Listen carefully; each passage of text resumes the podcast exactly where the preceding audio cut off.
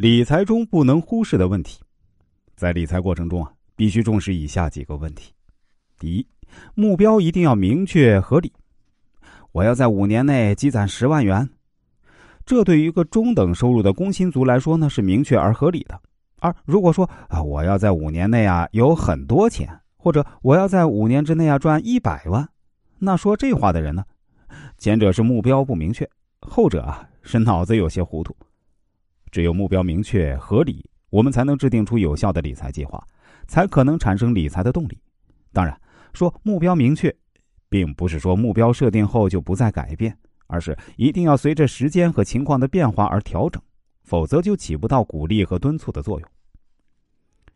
第二，要将潜在的问题考虑进去。我们在生活中或多或少都有潜在的问题需要去面对，有些问题可能目前不会影响到我们的生活。但是啊，一旦在未来发生，可能会有实际且直接的影响，比如失业、意外伤害等。如果我们理财的过程中忽略了那些可能出现的问题，没有做到未雨绸缪，那么这样的理财计划呢，就是失败的。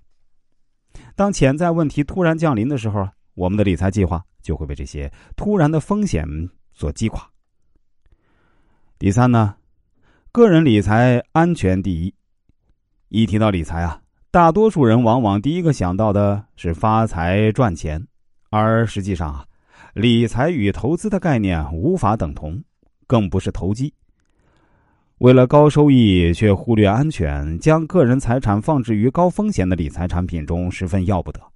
所以啊，初学理财的朋友一定要分清楚生活保证资金和投资增值资金。